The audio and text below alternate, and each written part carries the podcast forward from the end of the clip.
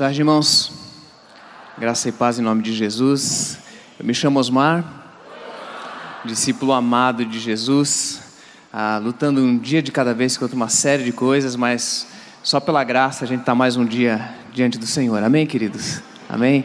Só um aviso rápido: ah, tanto você que quer fazer a sua inscrição para o EPL, quanto a contribuir de uma outra maneira para a tenda, para a reforma da tenda, lá atrás tem um estande do ladinho do outro, ok? Então é uma das maneiras de facilitar a maneira que você vai poder contribuir e participar desses dois momentos da igreja, ok? Então, só complementando esse aviso, nós vamos ah, dar continuidade nesse culto abençoado e eu creio de verdade que Deus já falou, amém, queridos? Deus já falou, Deus está falando. Não é agora que Ele vai falar, Ele tem falado já o tempo todo. Mas eu quero também dar um feliz Dia das Mães para as mamães. Feliz Dia das Mães, mamães. Tá bom? Que Deus abençoe. Levanta a mãozinha de novo assim, ó, só para ouvir você. Olha só, segura aí. É isso aí, tem que aplaudir, né? Que joia. E nós queremos aproveitar então esse momento de reflexão da palavra e desse chamado Dia das Mães, que antes de ser um, um dia comercial, um dia explorado pelo comércio, é o segundo dia onde o comércio mais, mais uh, se movimenta, só perde para o Natal. Mas a origem dele, na verdade, lá na Grécia, depois em Roma, do mês de maio, maio tem a ver com mãe mesmo, era realmente celebrar e honrar ah, aquelas que são responsáveis por nós ah, nascermos e sermos gerados. Então nós queremos aproveitar o ensejo para falar de mãe, para falar de família, mas para falar de igreja. Essas três unidades inseparáveis, esses, esses tomos que não podem ser separados. Mas eu quero também ser nessa noite ah, muito sensível àqueles que, quem sabe, perderam as suas mães recentemente, como é o meu caso talvez aqueles que não têm contato com as suas mães e talvez ficam saudosos e têm a sua distância das suas mães, talvez aqueles que não tiveram um bom relacionamento de fato com as suas mães, Sensível também com aquelas mulheres que têm um desejo de ser mãe, mas nem, não têm conseguido, não têm conseguido gerar, não têm conseguido engravidar. Nós temos nesse, nesse grande auditório, nesse grande ajuntamento, vários tipos de mulheres e de famílias. Eu quero ser sensível a todas essas situações. Mas eu creio que nós precisamos, enquanto igreja, enquanto famílias, continuar celebrando datas como Dia das Mães e Dia dos Pais. Existe um movimento do politicamente correto por aí, onde as escolas e até algumas igrejas já deixaram de lado esse tipo de celebração, porque existem tantas famílias disfuncionais de filhos que não têm pais, ou famílias ah, homoafetivas, onde tem dois pais ou duas mães, que na ideia de não se constranger essas famílias, não se celebra mais dentro das escolas, talvez você já esteja vivendo isso nas escolas dos seus filhos, e às vezes algumas igrejas também não fazem esse marco. Mas uma vez sendo sensível a essas circunstâncias especiais, porque muitas pessoas aqui não foram criadas por mães, mas pelas avós. Sim ou não? Tem gente aqui que foi criada pela vovó? E foi uma benção ou não foi, gente? É benção demais. Eu vi é, uma frase interessante hoje que é: os netos são a sobremesa da vida, né? E às vezes falta a mãe, mas o pai faz o papel de pai e mãe. E são situações que Deus derrama a sua graça e utiliza. Mas nenhuma delas deixa de apontar, pode deixar de apontar para o ideal de Deus que Deus criou no Gênesis: papai, mamãe e os filhinhos essa família nuclear, essa família, essa unidade ah, que, que Deus é, projetou para explodir toda a, a humanidade e o seu reino, nós precisamos continuar celebrando. Eu estou dando essa palavra introdutória porque é um dia que mexe com muita gente. Muitos ficam muito felizes, mas muitos ficam muito tristes por causa dos contextos que eu acabei de contar. Mas eu creio que a igreja e as famílias da igreja são locais de restauração para os corações quebrados e quebrantados em nome de Jesus. Eu creio nisso. Eu creio que se você chegou aqui com uma família disfuncional, Deus quer redimir a tua família. Lá em Curitiba nós tínhamos um ministério com um lar de crianças carentes, não apenas em situação a carente, mas a deixadas pelas suas famílias. Crianças que o seu pai ou a sua mãe, adictos de drogas ou de outras circunstâncias, ou presos, as crianças eram colocadas num lar. E a igreja trazia semanalmente aquelas crianças para as, as, os eventos do final de semana. E essas crianças então participavam com as outras crianças da rede de crianças do Ministério Infantil lá em Curitiba.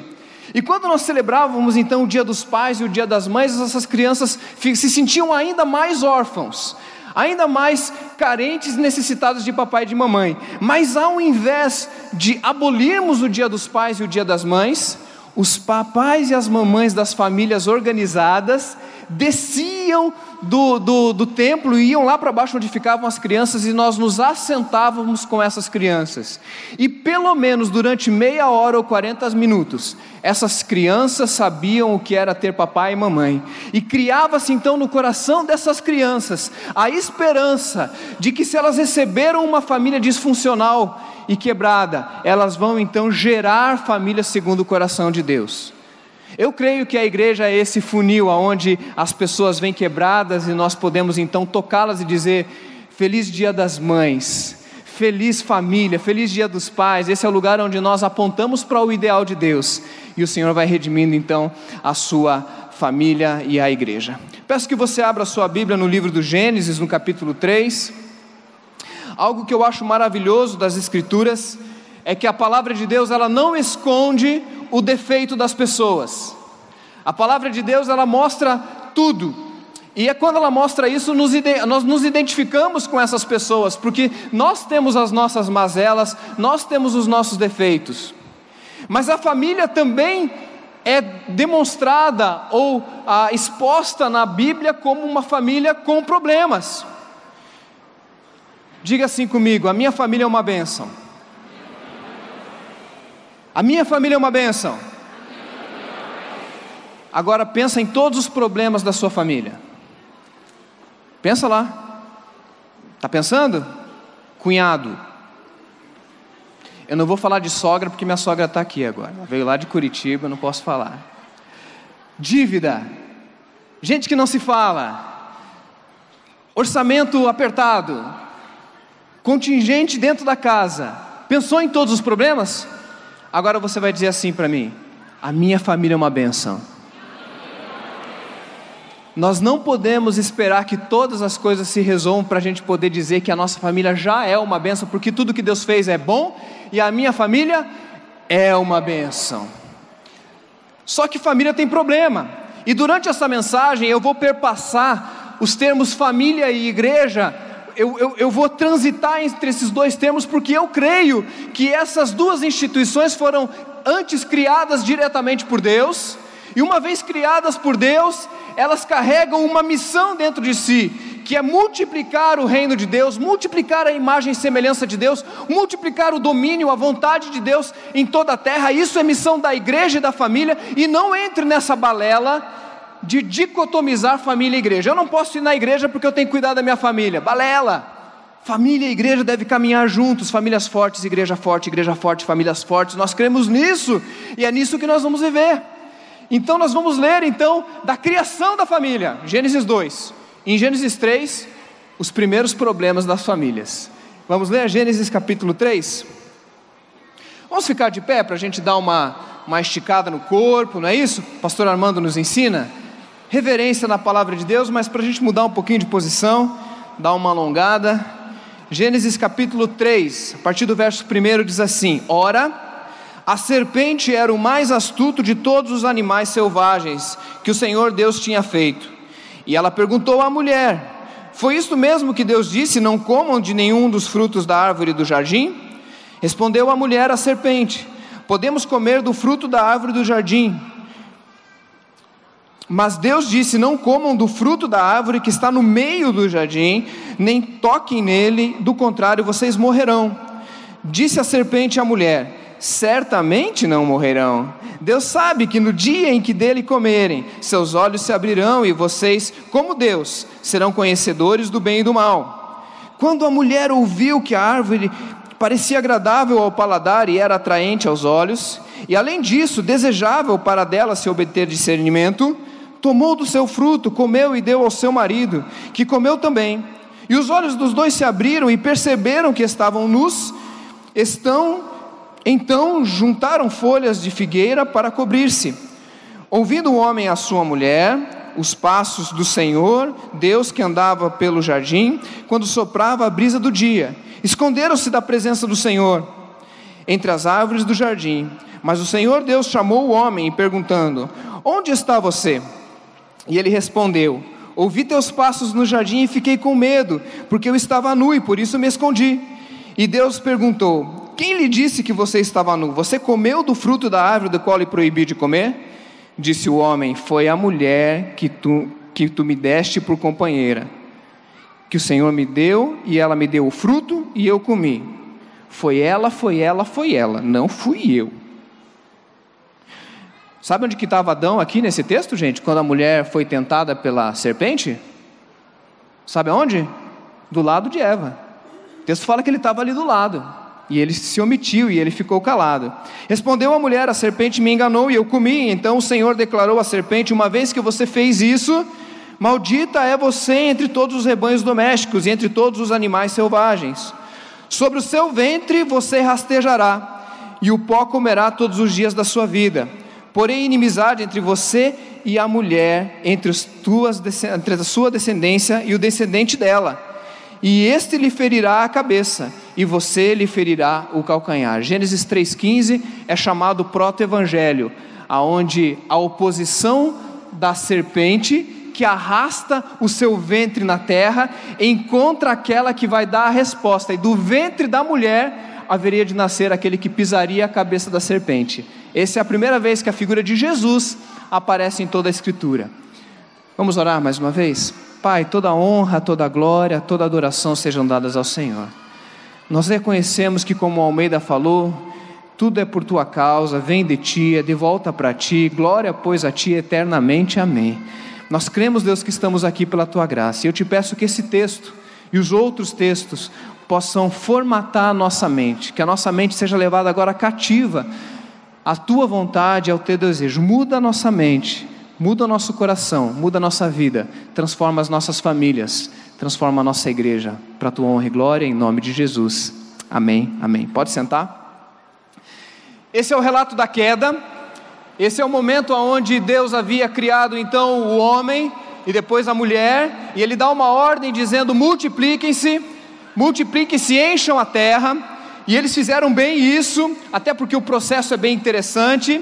E eles começaram então, antes disso, eles tiveram então esse momento de tentação. Em Gênesis 3 é o momento da tentação e da queda do homem.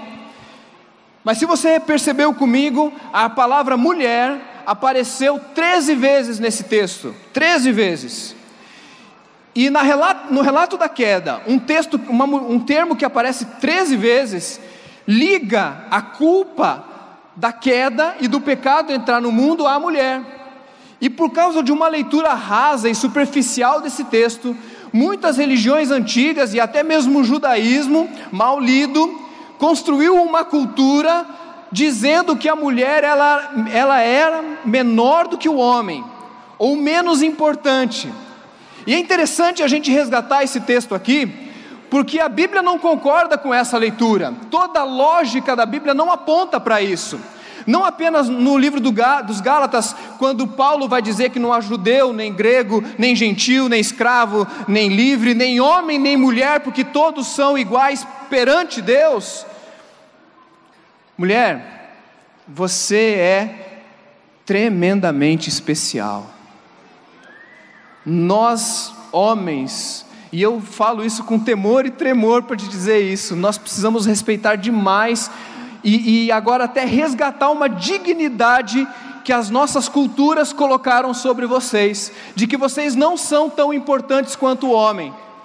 E eu não posso deixar de dizer que as funções são diferentes, especialmente na família nós temos funções diferentes, mas nenhuma delas é mais importante do que a outra, porque todos são iguais perante o Senhor.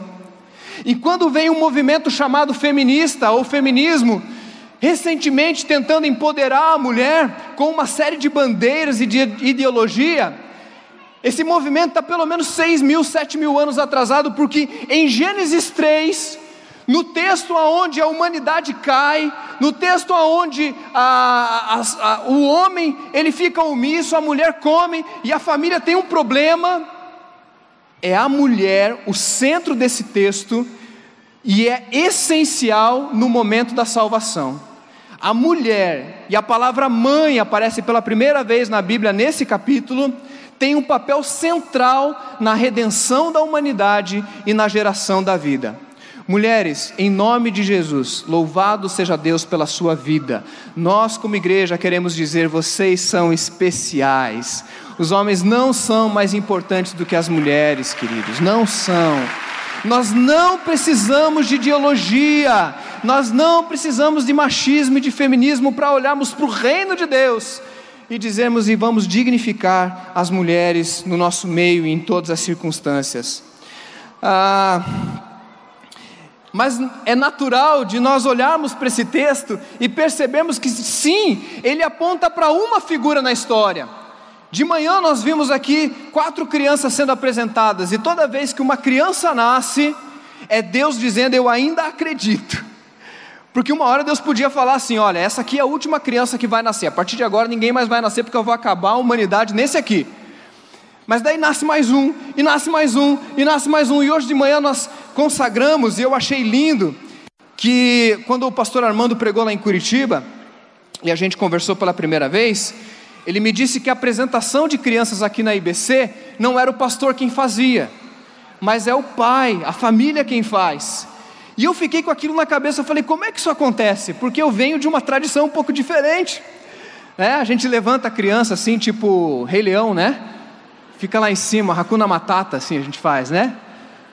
E daí quando eu vim para cá, eu já vi isso três vezes. O pai ora, abençoa, segura no colinho, eu falei, gente, é isso, eu fiz errado a vida inteira.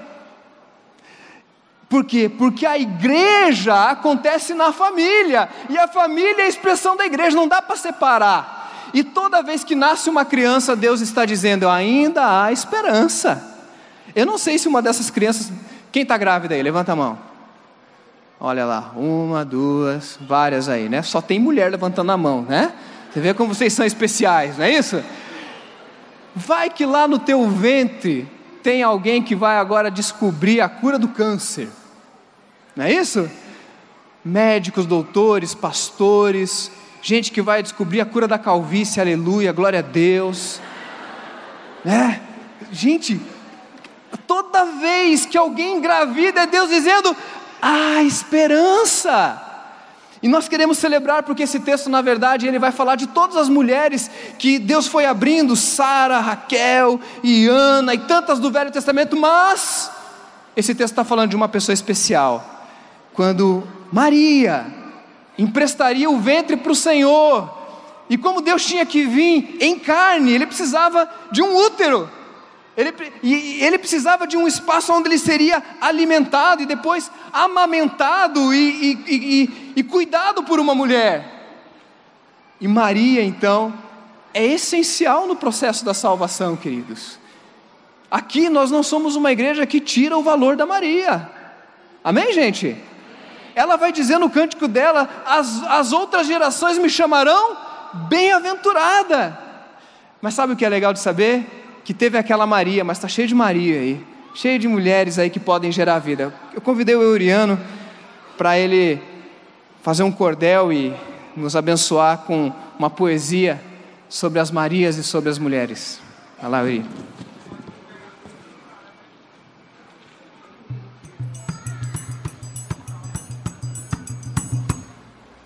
Antes de eu começar aqui, quem é que se chama Maria? Levanta a mão, quem se chama Maria? Agora, quem é que tem alguma mãe, alguma avó, alguma tia que se chama Maria? É a igreja toda, porque Maria tem todo canto, né? Então esse texto, ele é para todas as Marias, para todas as mães, para todas as mulheres, para toda a igreja, então. Se fosse escolher um nome para representar a mulher brasileira, com certeza seria Maria escolhida de primeira. Tem Maria carioca, Maria cearense, paulista, gaúcha, piauiense, baiana, alagoana e mineira. Tem Maria que é famosa e Maria desconhecida. Tem Maria que se chama Mary, Maria do Carmo, Aparecida, Maria do Rosário, do Livramento, Maria Fernanda do Sacramento, tem Maria Bebê e Maria Crescida. Tem Maria que se chama Rosa, tem Rosa que de Maria é chamada, tem até Maria do Bairro que por aqui nos foi apresentada, tem a Maria que é música e pelo mil do nascimento nos foi cantada. Tem a Ângela que é Maria, tem a Maria que é Rita, Maria idosa, Maria jovem, de voz macia e bonita. Maria que canta e encanta, Maria Gadu, Marias artistas. Tem Maria, ó, cozinheira, Maria arrumadeira, Maria advogada, Maria passadeira, Maria estilista, Maria cabeleireira. Tem Maria na imprensa, tem Maria na publicidade, Maria que é professora, Maria aluna de faculdade, Maria vendedora, Maria da contabilidade. Maria telefonista, Maria da engenharia, Maria que é a médica da clínica de pediatria, Maria que atende no balcão da padaria. Maria que é babá, Maria da casa vizinha, Maria prima, Maria tia, Maria mãe, mãezinha, mãinha, Maria esposa, noiva, namorada, Maria Mariazinha. Tem Maria de todo jeito, tantos que eu nem sei.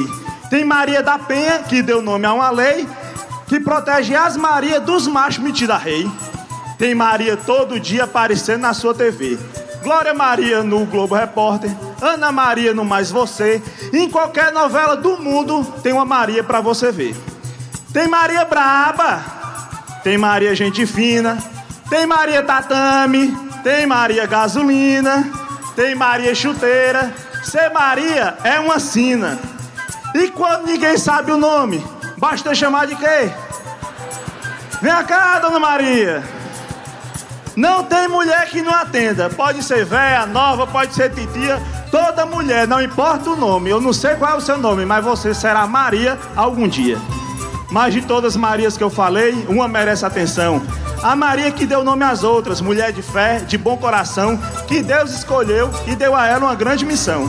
Maria, mãe de Jesus, que deu a luz ao Salvador, que carregou em seu ventre o nosso Cristo Redentor, que foi mãe sempre presente na alegria e na dor que é para ser exemplo para as mulheres e mães de hoje em dia. Porque não importa o seu nome, se é ou não Maria, continue fiel e temente a Deus, uma mulher de virtude e sabedoria. Maria foi uma jovem de honra, Maria foi esposa fiel, Maria foi mãe de verdade, Maria cumpriu seu papel. E a todas as Marias e mães que estão aqui, eu dedico esse cordel. Feliz Dia das Mães. Uh! Obrigado, Yuri. Feliz Dia das Mães, Marias, mulheres, que o Senhor possa abençoá-las. Por isso, mulher tanto queria ser mãe lá em Israel, porque ela encontrava dignidade quando ela dava luz a uma criança, especialmente um menino. E eu gostaria de nessa noite usar algumas inspirações do que as mães, do que as mulheres, com, a seu, com o seu a, perfil, com as suas qualidades, nos ensinam enquanto igreja, enquanto família, para que possamos então ser contaminados com esse jeitão delas, para que a nossa igreja e a nossa família cumpram o seu papel. E eu gostaria de falar inicialmente sobre graça e perdão. Mãe perdoa. Mãe perdoa. Talvez é por isso que mãe sofre tanto. Por isso que mãe tem tanto esse esse lado de padecer no paraíso. Porque não tem jeito, a mãe está sempre perdoando. Provérbios 17, 9 diz o seguinte: Quem perdoa uma ofensa mostra que tem amor, mas quem fica lembrando o assunto estraga a amizade. As mães criam em torno de si um ambiente da graça, da misericórdia e do perdão. Tanto isso é verdade que a mãe, ela é o último reduto de esperança de alguém que acredita na gente. Porque se você decepcionou qualquer pessoa, existe alguma chance.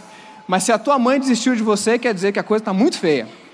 Porque mãe é um reduto de cuidado e de esperança.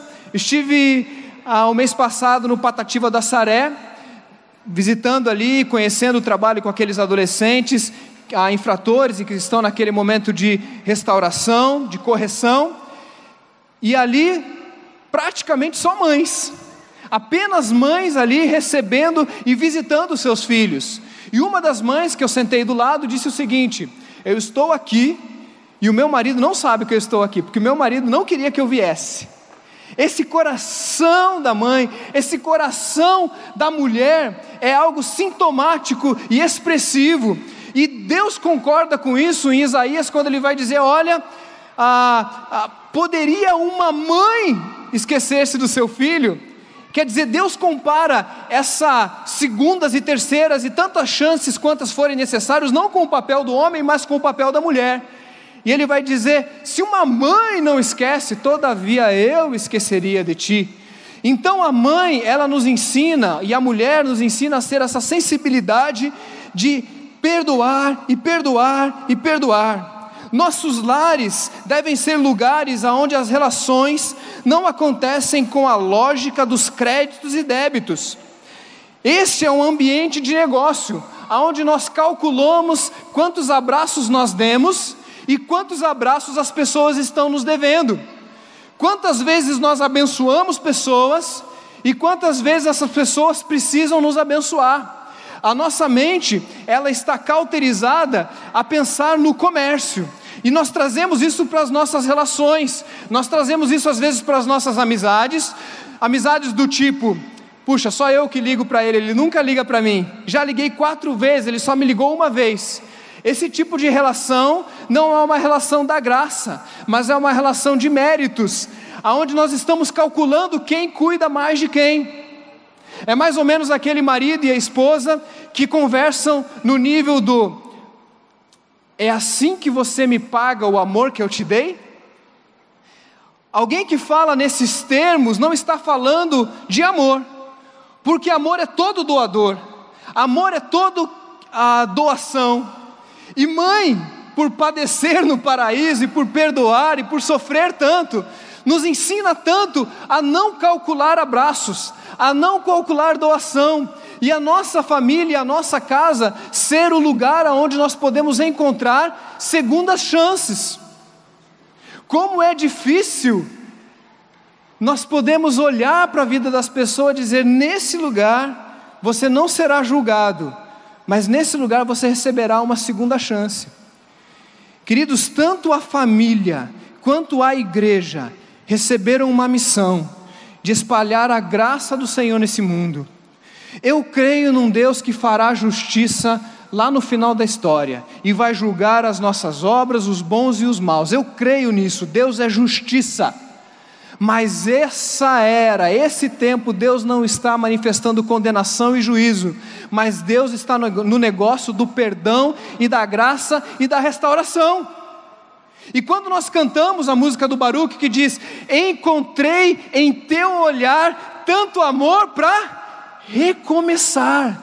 Essa deve ser a expressão mais, mais íntima, mais ah, primitiva do que a igreja e do que a família representa. Família é lugar de segundas chances, igreja é lugar de segundas chances. Mas você pode dizer, Osmar, até quando isso? Até quando eu devo dar segundas, terceiras e quartas chances? Irmãos, essa é uma resposta muito difícil de você dar, porque é, eu sei que talvez você esteja pensando que quando você dá duas, três, quatro, cinco chances, o outro lado se aproveita e abusa de você. E a Bíblia não, não diz que você deve se deixar abusar, mas sim que você deve se sacrificar. Por isso eu entendo que chega num certo momento, você precisa entender que a melhor coisa que você pode fazer é abençoar e dar segundas chances de outras maneiras. E às vezes não é dando benesses, mas dando regras e dando punições e dando castigos, porque é assim que Deus nos ensina a limitarmos e a darmos então rotinas e regras para os nossos filhos.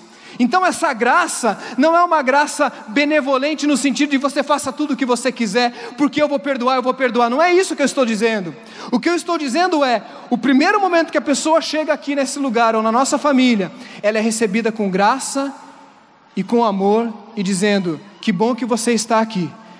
E você está cheio de pecados, como eu, mas nós estamos num ambiente onde Deus pode e vai transformar todas as histórias. Eu creio, queridos, que você precisa entender que essa experiência da graça, do perdão, é o que nós devemos aprender como igreja. Igreja é esse exercício de nós abrirmos mãos dos nossos gostos. Aqui nós agimos com graça. Irmãos, nós não podemos ser exemplos de perfeição, porque isso faz de nós hipócritas, isso faz de nós religiosos. Nós somos exemplos da graça de Deus. Famílias que vão carregando dívidas no seu coração, Assim que eu assumi uma igreja lá em Curitiba, eu devia ter meus 29 para 30 anos. Eu sentei diante de um casal que tinha 35 anos de casamento. Eu vou fazer 16 anos de casamento, então naquela época eu devia ter entre 8 e 9 anos de casamento. E eu sento diante de um casal que tem 35. E eu sentei com eles e eles disseram assim: Osmar, nós queremos nos divorciar. E eu falei, Senhor, logo de cara, assim, começando já um, um, um job desse, né? E eu falei, mas por que, que vocês querem divorciar? Vocês são um casal tão joia, de fora, né? E ela disse assim: Osmar, nós somos casados há 35 anos, mas no dia do nosso casamento, ele fez isso, isso e isso. Na hora que ela disse isso, a vontade que deu de dizer, eu falei: como é que vocês aguentaram ficar 35 anos casados? Com todo esse débito jogando um na cara do outro. E se você é casado há mais de três, quatro, cinco meses, você já sabe que se você não estabelecer um casamento na relação do perdão, esse casamento não vai durar muito. Porque se tem uma coisa que Deus nos ensina dentro da família é perdoar, sim ou não? Quando você, e é interessante, né, que a gente pensa em divorciar, mas a gente não pensa em divorciar de filho. Filho a gente perdoa. E você pode estar lá junto e tal, e tem uma hora que você fala, ah, vou perdoar, vou perdoar, mas do cônjuge, às vezes de falar ah, incompatibilidade de gêneros. Sabe o que isso significa? Créditos e débitos. Chegou num limite, eu não aguento mais. Se a relação é de amor, assim como é com o filho, muda-se o créditos e débitos e entra no ambiente da graça e do perdão dos dois lados. E daí sabe o que acontece? Dia das Mães, às vezes é um dia muito constrangedor, que a gente acaba tendo que almoçar com parente. E alguns parentes que há algum tempo a gente não conversa. Já viu família que está indo bem, até que sai herança? Herança é sinal de bênção, amém, gente? Não vi convicção. Porque às vezes a herança ela vem para semear confusão. E às vezes o primo, o tio, eles não se falam por causa de 100 reais há 10 anos, por causa de 500 reais, por causa de mil reais, por causa de um empréstimo. E a Bíblia diz que nós não devemos, não devemos dever coisa alguma senão o amor. Mas é impressionante como o vil metal, como o dinheiro, como as dívidas separam, como o texto que nós lemos. E não é raro, queridos, nós encontrarmos pessoas no final das suas vidas como foi com meu pai, como foi com a minha mãe, e dizer assim: olha, eu daria tudo para não ficar carregando e ter deixado aquele carro com o meu primo, porque pelo menos a gente tinha convivido junto e tínhamos sido famílias juntos, por causa de um carro, por causa de mil reais, porque a gente está dizendo ele está me devendo, ela está me devendo. Eu estou falando de dinheiro porque eu sei que mexe, mas esse mês lá em casa, Está praticamente certo que a gente vendeu um terreno de herança e só tem eu e a minha irmã. Não peçam dinheiro emprestado para mim, tá bom, gente? Vocês fizeram uma cara assim que vocês vão pedir emprestado, né? E eu combinei com a minha irmã o seguinte: eu não sei como é que a gente vai dividir, porque tem imposto que tem que pagar para lá, ela já gastou um pouco, eu já gastei um pouco, a gente vai ter que dividir essa herança. Mas eu já olhei nos olhos dela e ela nos meus olhos e a gente disse: Nós não vamos brigar por causa de dinheiro. E ela está me assistindo lá agora. Coração apertadinho porque perdemos a nossa mãe, mas foi isso que eu aprendi com a minha mãe. Doa, doa, fica com você. Eu saio no prejuízo, porque eu prefiro perder a briga e ganhar você. Marido, você prefere ganhar a briga ou dormir no sofá? Tem gente que prefere dormir no sofá, né? Acha que é acampamento. Doe, entregue, construa a sua casa, a sua igreja, o seu GR, num ambiente da graça. Os nossos lares devem ser anúncios para essa terra que o reino chegou lá em casa, e é um reino onde a graça impera. Não estou falando que você não deve cobrar ou que você não deve negociar as dívidas, não é nada disso. Eu estou dizendo que a coisa mais importante não são os bens materiais. E que se você tiver que, que decidir entre um e outro, fique com pessoas. É isso que eu estou querendo dizer. Amém? Deu para entender? Joia. Vamos lá, segundo ponto. Vida. Mulher significa gerar vida. Mãe é gerar vida. Eu não tenho inveja de ficar grávida. Não tenho inveja. Porque eu vejo a mulher lá depois do oito, nove meses andando assim, né? Todo, né? E, e, batismo tem que ser com água. E, e, assim que o judeu ensinava, né? Que, porque a água é vida. E a mulher, então, quando ela fica lá e daí engravida e, e, fica água que estoura a bolsa, eu não tenho inveja de vocês, tá bom, mulheres? De gravidez. Mas eu tenho curiosidade. Como que deve ser esse negócio de gerar uma vida dentro de você? Que é um negócio que eu nunca vou experimentar. A não ser que a ciência invente algo, tomara que não. Né? Mas isso é uma coisa maternal, feminina, de mulheres. Gerar vida é uma característica que Deus colocou na mulher. Então, quando Deus forma a família e forma a igreja, Ele está falando de multiplicação de vida. A palavra Eva, o nome Eva, significa literalmente vida. E Adão disse que colocou o nome dela porque ela seria mãe, mãe da humanidade. Isso significa que através da Eva, pessoas seriam multiplicadas a partir daquela família. Então, essa geração de vida, que gera vida, que gera vida, que gera vida, é na verdade algo que deve inspirar a nossa igreja e inspirar as nossas famílias, lugar onde as pessoas nascem de novo. Gente que nasce de novo.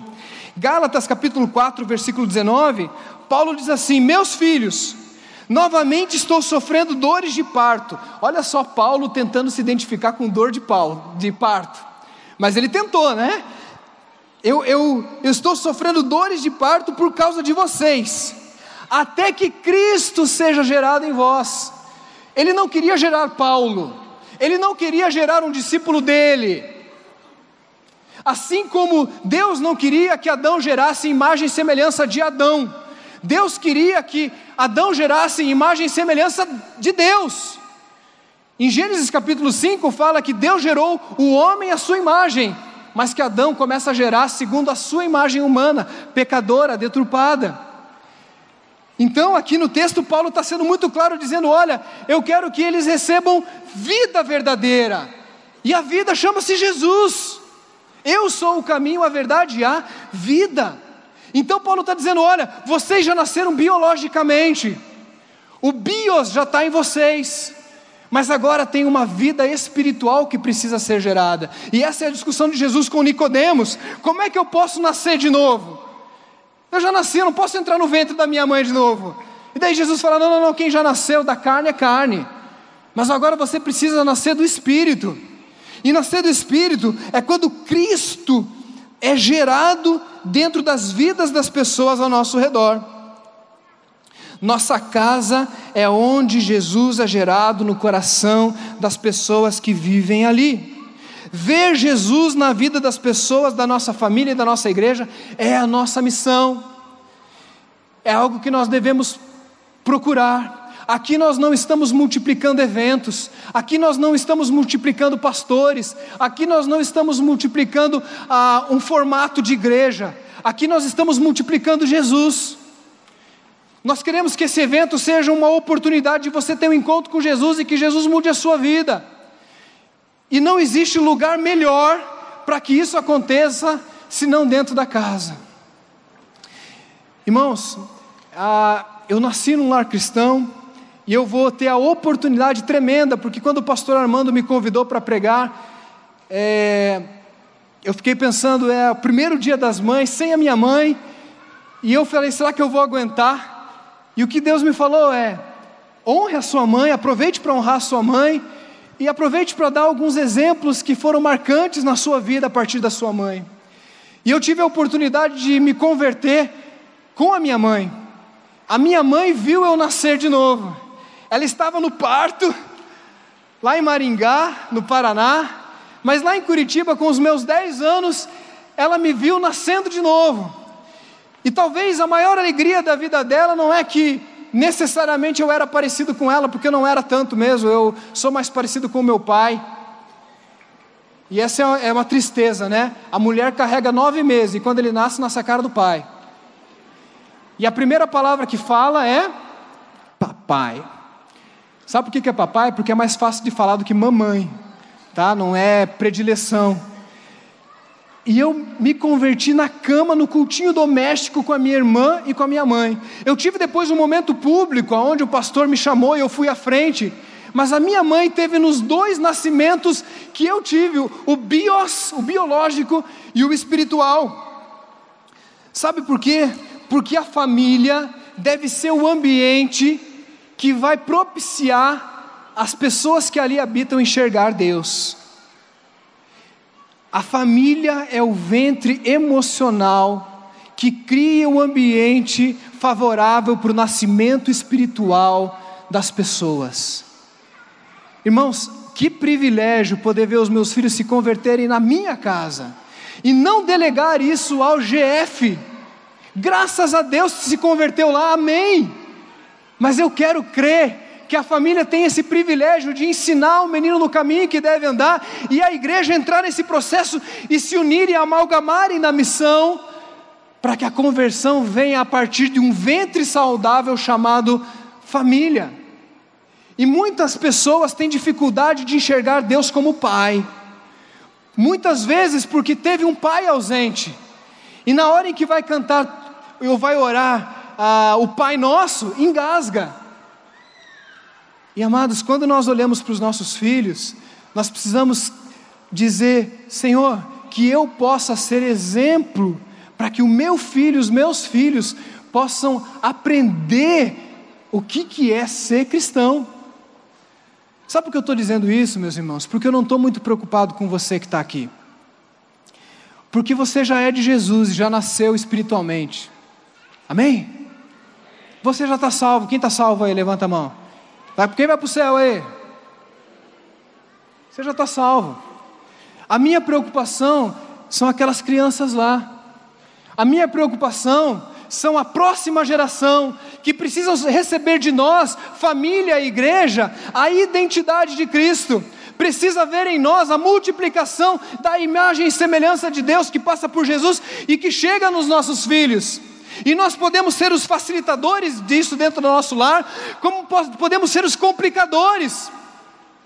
E às vezes Deus usa pela misericórdia as nossas vidas, mas quem dera, e eu espero que seja a sua oração nessa noite, que nós sejamos parceiros de Deus no que Ele está fazendo na vida dos nossos filhos.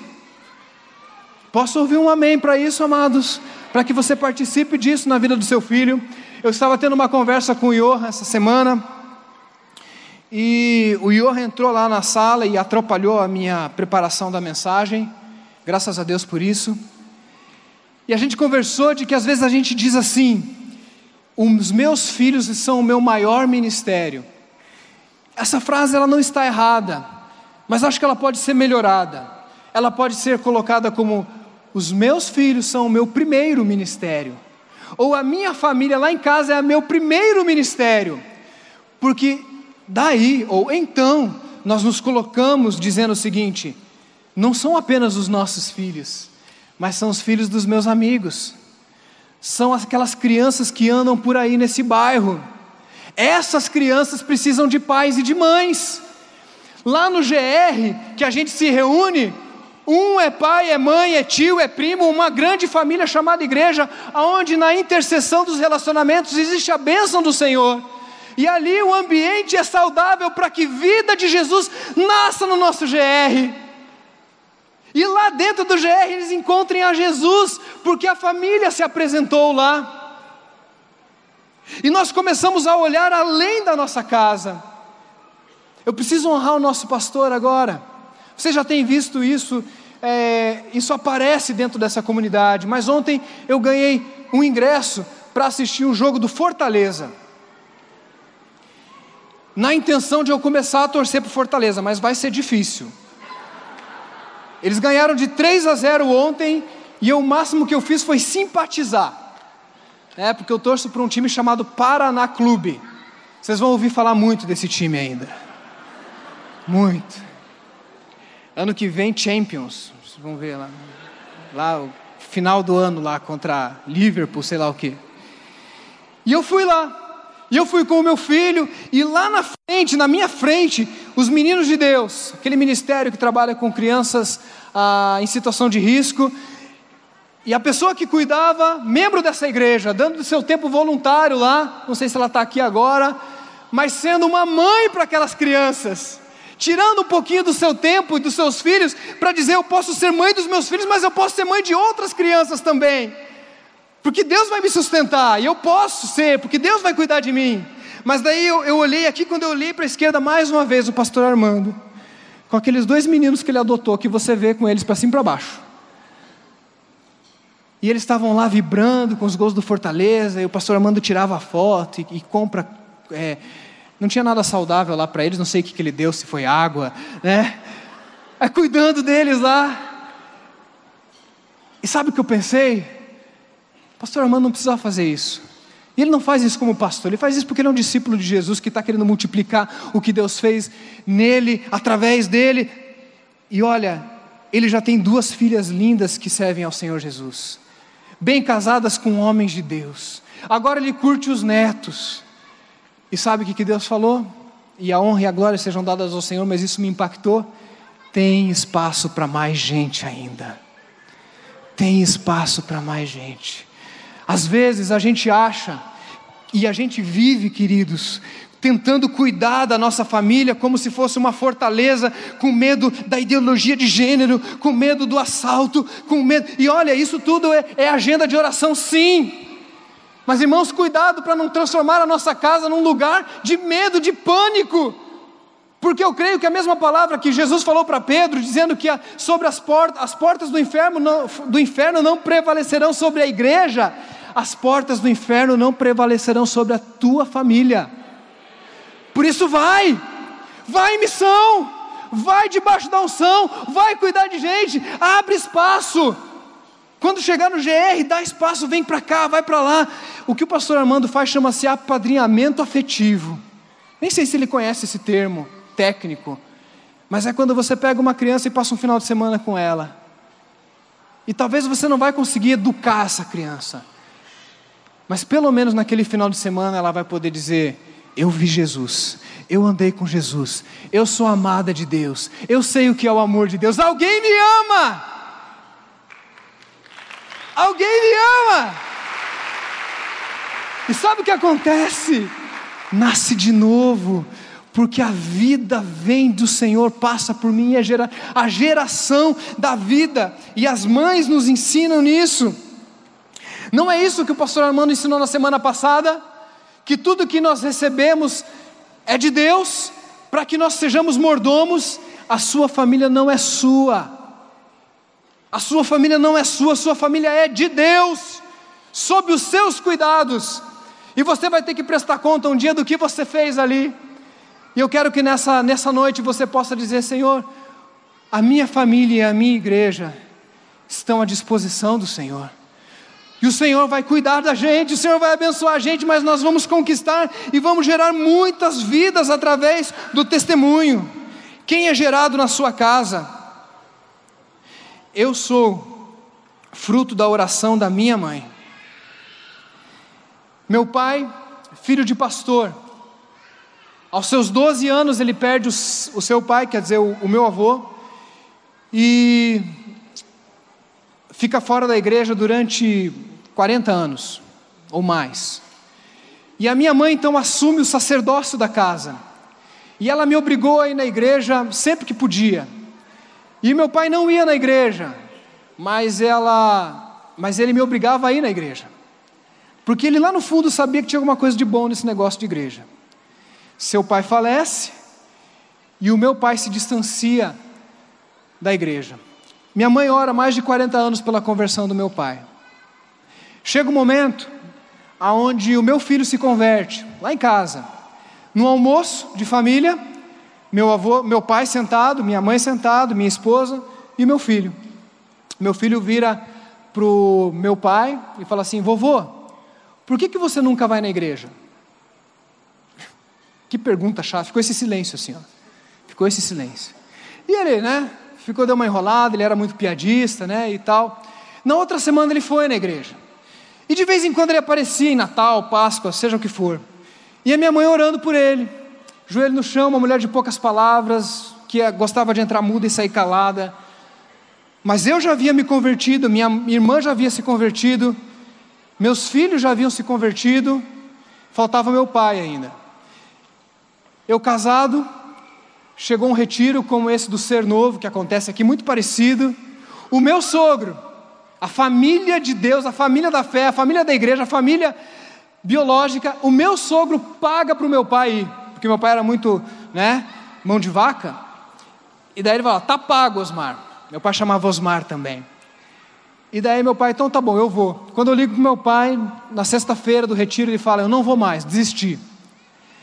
E daí eu digo: pai, eu estou passando aí às seis da tarde, você vai sim. Tanta gente conspirando para que uma vida nascesse uma vida nascesse. Naquele final de semana ele foi na sexta-feira no retiro. No sábado, de manhã, de tarde, à noite ele entregou a vida para Jesus com 60 anos de idade. Mais de 40 anos longe. Sabe quem gerou vida na vida do meu pai? A minha mãe, eu, minha irmã, minha esposa, meu filho, minha filha. E ele ficou cercado, ele falou: só sobrou eu, tem que ir junto também. E ele se converteu e entregou a vida a Jesus. Com 63 anos ele teve um câncer, faleceu com 64 anos e hoje está me esperando lá na glória.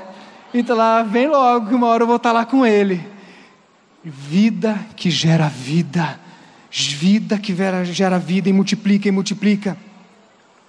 Mas último, mas não menos importante, crescimento.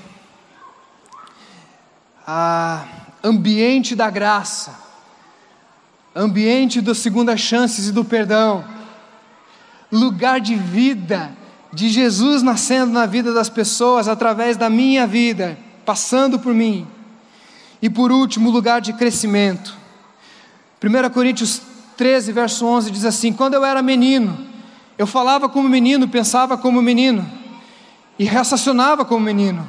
Mas quando eu me tornei homem, deixei para trás as coisas de menino. A mãe celebra as fases do crescimento dos seus filhos e se alegra quando o filho ele ah, enxerga pela, pela primeira vez a fase oral, coloca a mão na boca, depois começa então a acompanhar com os olhinhos, não é isso? E depois fala a primeira palavra, como eu já disse, que é papai, mas ela vibra, ela vibra quando deixa a fralda, é bom demais, né? Celebra, faz uma festa, deixa a fralda, daí vai crescendo os primeiros passinhos, e vai então amadurecendo, amadurecendo. Quando o menino arranja a primeira namorada, ela não celebra tanto, ela fica ali meio entre a celebração e a angústia, mas o meu filho está crescendo, ele está amadurecendo, e toda mãe quer ver o filho se emancipando. É natural que depois que cresçamos e que amadureçamos, nós nos tornemos independentes ou interdependentes da nossa casa. E toda família deve gerar outra família. Eu gosto muito do exemplo da mãe de Moisés, que chegou no momento, ela pega o seu bebezinho Moisés, bota num cestinho, enche de piche e coloca no rio. E diz assim: Agora, Moisés, vai ser o príncipe do Egito, porque Deus tem um plano para você ela acompanha e vai acompanhando o resto da vida. Mas a mãe, ela sabe que ela cria o filho para o mundo, não o mundo do pecado, da sociedade, mas cria para a vida, não cria para ficar eternamente debaixo da sua asa, cria para que se emancipe, cria não para ficar eternamente dependente, com 25, 30, 35, 40 anos morando em casa se não for uma necessidade especial, é natural que ele e ela desenvolvam a sua outra família e amadureça.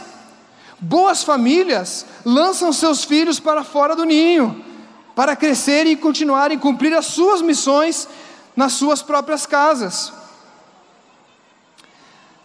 Deus, da mesma maneira, quer ver os pequenos crescendo.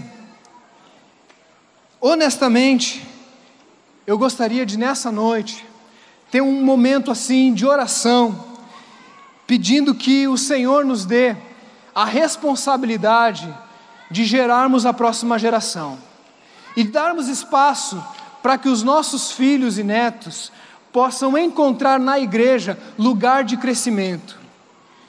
Queridos, honestamente, nesse espaço aberto aqui, você está vendo esse, as crianças correndo aqui? Estão percebendo? Sabe o que, eu chamo isso? Eu chamo isso de barulho do céu. Porque a Bíblia diz que é do reino, do reino de Deus é deles. Eu prefiro eles aqui correndo, felizes e amando a igreja. Eu nessa idade eu não tinha muito apego com Bíblia, mas eu amava estar lá. Eu queria estar lá porque eu tinha amiguinho lá. Eu amava estar lá porque a professora ela cuidava uma história, contava uma história legal de Davi e Golias. E eu prefiro essa criançada correndo porque para lá e para cá, porque mais cedo ou mais tarde a graça do Senhor vai alcançá-los. Isso não é barulho, isso é som do céu. Isso é bênção de Deus. Precisa trabalhar tem limite, daí vamos conversar. Mas eu prefiro olhar isso com a graça. E o que eu me lembro é com lá pelos meus oito para nove anos, eu comecei a aprender a tocar violão. E num culto me colocaram para tocar três notinhas. E eu lembro como se fosse hoje a primeira vez que eu peguei o violão e toquei três notinhas no culto. Naquele dia eu falei: eu sou importante na igreja. E eu fui para casa achando que eu era um avivalista. E eu lembro a primeira vez que me deram a chance de pregar ou de dar uma palavra, e as próximas gerações foram sendo encontradas dentro da igreja. Igreja deve ser um local onde as pessoas crescem e amadurecem espiritualmente. Infelizmente, muitas pessoas têm vivido um evangelho infantilizado ou imaturo. Pessoas que vêm para as igrejas e continuam fazendo sempre as mesmas orações. Mas Deus quer que nós vejamos discípulos amadurecidos no Evangelho e nas práticas espirituais. Você é um adulto na fé? Ou você ainda é uma criança? Ou você ainda é imaturo? Essa aqui deve ser uma igreja onde nós buscamos crescer. Sabe como é que você identifica alguém que amadureceu espiritualmente? Um dos termômetros é o jeito que ela ora.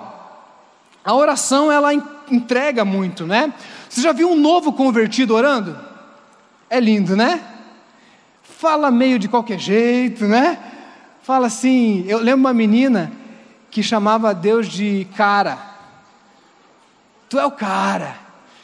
E aquilo não era desrespeitoso, porque era o jeitinho que ela tinha para expressar o carinho. E se você pergunta para uma criança, eu lembro de uma, de uma pesquisa com crianças, quem Deus é para você, e uma das crianças disse assim: Deus para mim? Ah, Deus é gordo. Como assim Deus é gordo? Não, eu quero dizer que ele é fofinho. A criança ela tem essa pureza de enxergar Deus de uma maneira tão especial, tão específica. Mas com o passar do tempo, as nossas orações precisam amadurecer. E não existe oração errada. Errado é não orar. Não existe oração errada, errado não orar. Mas existem orações infantis. Existem orações infantilizadas, do tipo: eu quero, eu quero, eu quero. Ah, os meus problemas, os meus problemas, os meus problemas. Eu venho na igreja e só falo dos meus problemas. Eu só falo eu, eu, eu, eu, eu. Tem uma música linda que diz assim: remove a minha pedra, me chama pelo nome. Linda essa música. Mas não dá para cantar essa música o resto da vida, concorda comigo, gente?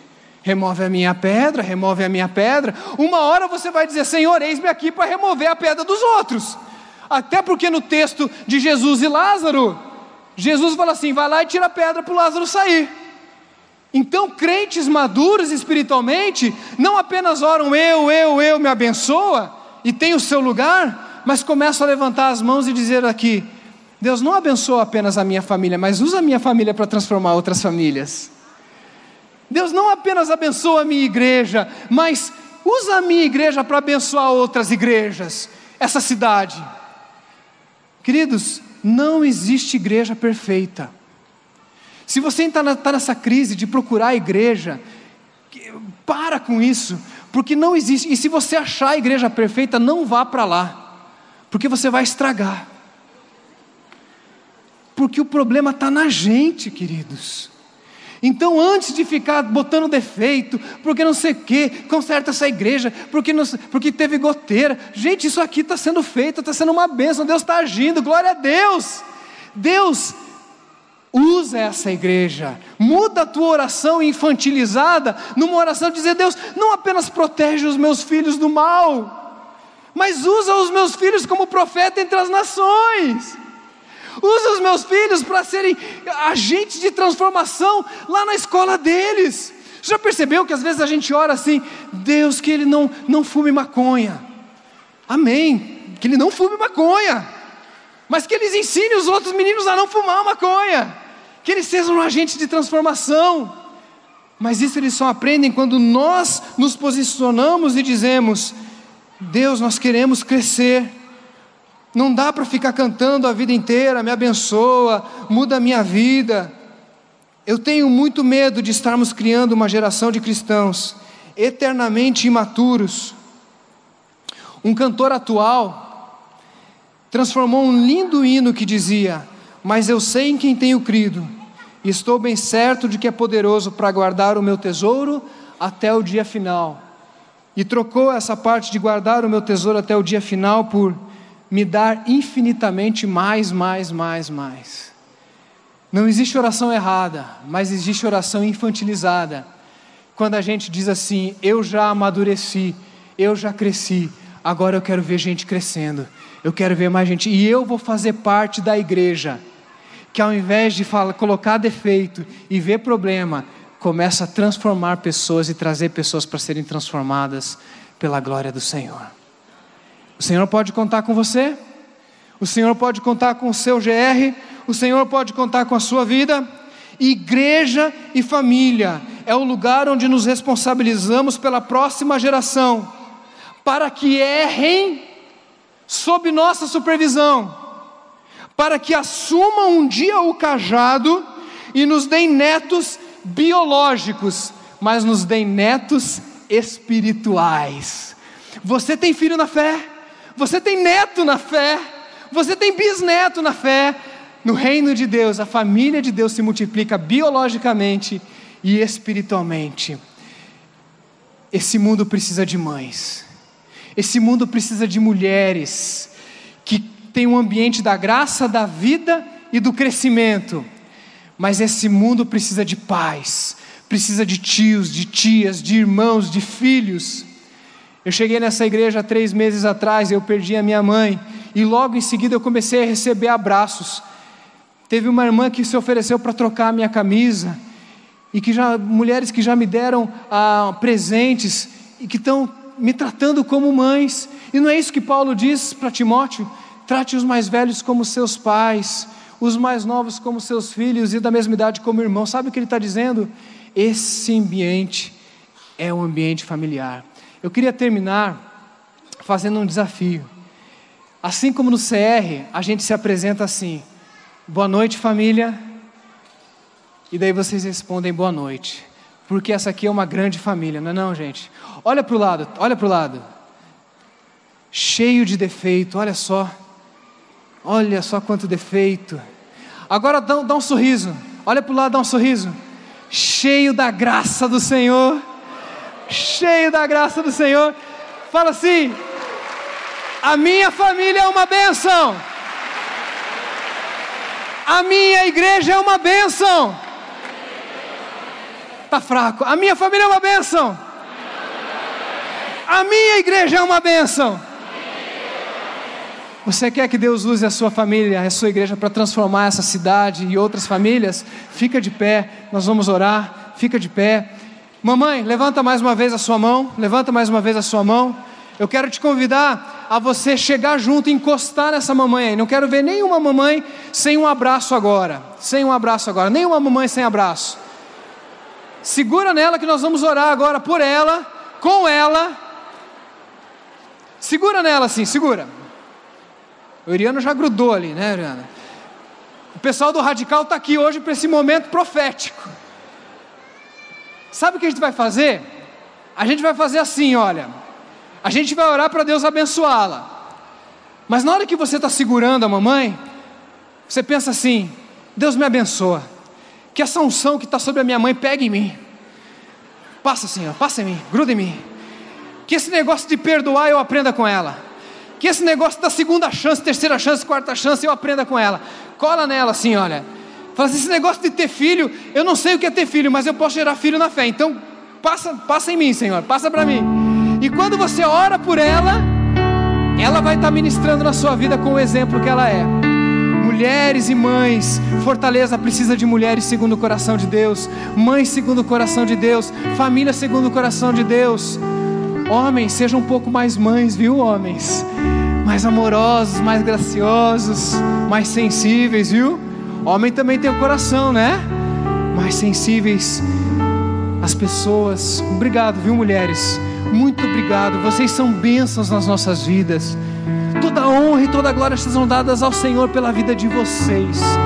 Eu falo com muito temor e tremor a preciosidade que vocês são.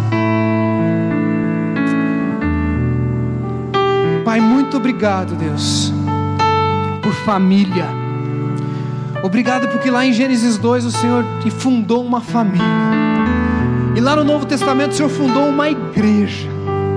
E a igreja é a extensão da família, a família é a extensão da igreja. Nós dizemos hoje à noite: aqui se encontram famílias e igreja, igreja e famílias, tudo numa coisa só, junto e misturado, dizendo há poder e a bênção nesse ajuntamento, a unção, a presença do Teu Espírito Santo. Deus, eu quero pedir unção de multiplicação, Pai que a gente comece a gerar Cristo na vida da nossa família, começando dos nossos filhos, do nosso cônjuge, mas passando pelos nossos sobrinhos, primos, netos, os filhos dos nossos amigos, os filhos das pessoas que estão no GR, os filhos dos nossos vizinhos, os, os filhos desse bairro, os filhos do Patativa da Saré. Deus nos dá filhos espirituais, Deus. Gente que vai se converter depois dos 40, 50 anos, como meu pai, e se tornaram então filhos na fé. Deus, eu quero pedir que nesse momento tão especial, tão, tão simples, mas ao mesmo tempo tão espiritual, tão grandioso, o Senhor passe com teu espírito aqui enchendo da tua presença, Pai, e a gente saia daqui encharcado, encharcado de poder para que não sejamos simplesmente uma redoma e uma fortaleza em que o mundo não vai entrar, em que as brechas não vão entrar, em que o mundo não vai encontrar espaço dentro da nossa casa, da nossa igreja, mas nós sejamos também um exército e as portas do inferno não prevaleçam sobre a vida dos nossos filhos. E os meus filhos me sucederão, e os meus filhos me superarão, e a próxima geração da igreja será melhor do que essa, será maior do que essa, e nós nos alegraremos quando estivermos para pendurar as nossas chuteiras e dizemos: Vão, filhos, agora é com vocês. Deus, eu oro lá em casa, mas eu oro pelo GF. Eu oro por aqueles que estão ao nosso redor e que receberão de nós a vida de Jesus. Deus, se tem alguém aqui sendo lembrado de perdão na família e que não quer acabar os seus dias brigado com parente, que não quer acabar os seus dias brigado com membro de igreja, mas que nessa noite, antes de acabar o dia das mães, mande um WhatsApp para alguém dizendo: Vamos conversar, vamos tomar um café. Deus nos ensina a abrir mão para ganhar pessoas, porque vai chegar o dia em que nada disso vai valer a pena. Mas a gente quer ser o lugar onde gera vida, onde existe entendimento, onde há unidade, não separação. Deus, esse é o lugar da unidade, não da divisão, Deus. Deus, eu quero terminar esse tempo pedindo a bênção do Senhor, a bênção para multiplicar a bênção. Que o amor de Deus, nosso Pai, que a graça salvadora de Jesus, que a consolação e que a companhia inestimável do Espírito Santo do Senhor repouse sobre essa igreja, as nossas famílias e todas as igrejas de Cristo reunidas sobre a face da terra desde agora e para todo sempre. Amém, amém e amém, amém, amém, amém, amém.